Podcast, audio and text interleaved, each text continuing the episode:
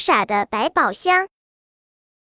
阿傻是个可怜的男孩，出生不久发了高烧，变成哑巴，随后被父母无情抛弃。邻村的张大爷在河边发现了襁褓中的阿傻，刚好自己膝下无子女，就收养了他。六岁那年，张大爷就患了重病，撒手人寰，阿傻再次成为孤儿。好在村里的好心人会常常接济他，不至于饿死。阿傻到了入学年龄时，校长还免了他所有学杂费，资助他上学。阿傻原本有名叫张学勤，张大爷给他取的。在学校里，不会说话的阿傻成为男孩子的捉弄对象。阿傻是班上同学给他取的外号，每次阿傻都想辩驳。可是他不会说话，也写不出自己名字，只好作罢。当班上男生流行起玩弹珠时，阿傻也参与进来。他的技术很好，靠着捡来的两颗玻璃球，赚到满满一铁盒子的玻璃球。有的男生输了不乐意，就合伙来抢阿傻的玻璃球。阿傻死活不给，拼命反抗，保住了自己赚来的一盒子胜利果实。阿傻还被同学忽悠去捉弄女生，把蚂蚁等小生物放到他们书桌、书本和衣服口袋里，然后他被女生集体排斥。阿傻后来跟男生打了一架，从此再没人欺负他，也没人跟他玩。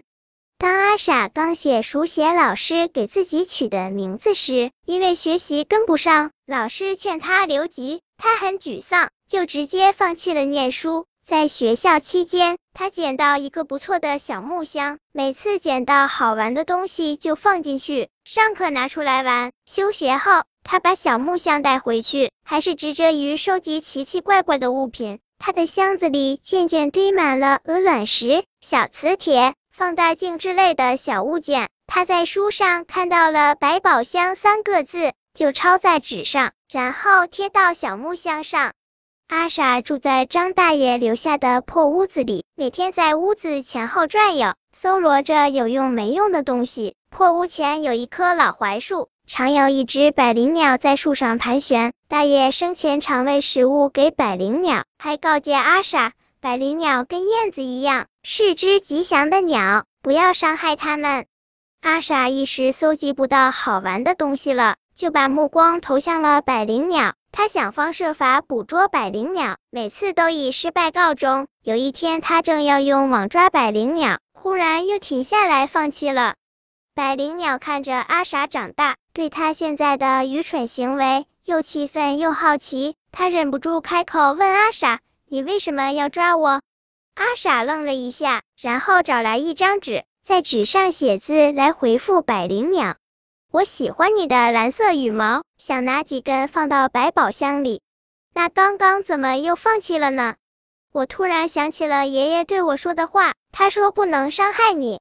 看来你虽然傻，但是心地还不错。百灵鸟说，我的羽毛肯定不会拔下来给你，不过看在你爷爷照顾过我的份上，我可以满足你三个小愿望。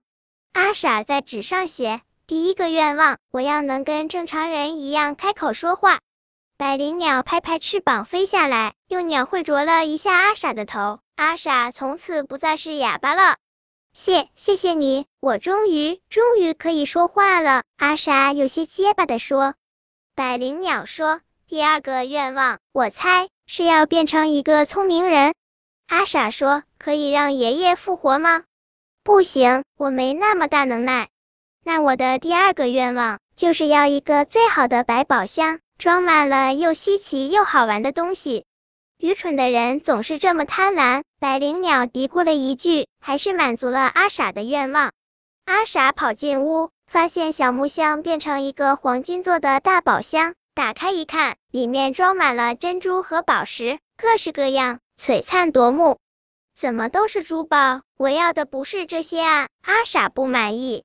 百灵鸟笑道：“你自己要的百宝箱啊，这些都是宝物，价值连城，又稀罕又好玩，可以换回来吗？可以。你还剩最后一个愿望。算了，最后一个愿望，我想到了再告诉你。没问题，随时告诉我都行。看样子你还不算太傻。阿傻的新百宝箱很快惊动了全村人，所有人都知道他有一箱子的宝贝。当天夜里就有几个小偷摸进阿傻房里，被阿傻发现，溜之大吉。第二天白天，一伙蒙面强盗持刀闯进屋子，将阿傻和百宝箱一起劫走。强盗头目把尖刀架到阿傻脖子上，问他：“你哪来的这么多珠宝？”阿傻说：“这不是我的东西，你要就拿走吧。”嘴还挺硬的，老实交代，不然我剁了你。另一个强盗说：“看样子是个傻子，赶紧的劫他吧。”强盗头子点点头，在石头上磨刀，准备砍了阿傻。这时，百灵鸟飞了过来，对阿傻喊道：“我可以救你，快说你的最后一个愿望。”阿傻毫不迟疑的说：“把我的百宝箱变回来。”百灵鸟把一箱子珍宝变回小木箱，强盗头子见状又惊又怒，准备先杀了阿傻泄愤。阿傻呆立不动，看到自己百宝箱变回来，开心的笑了。百灵鸟不忍心阿傻变成刀下鬼，引颈高歌，强盗纷纷被迷醉，昏倒在地。阿傻得救了，百灵鸟忍不住问他：为什么你死也要那个破箱子？因为我喜欢，那才是我的百宝箱。真是傻孩子。本篇故事就到这里，喜欢我的朋友可以点击屏幕上方的订阅，关注我，每日更新，不见不散。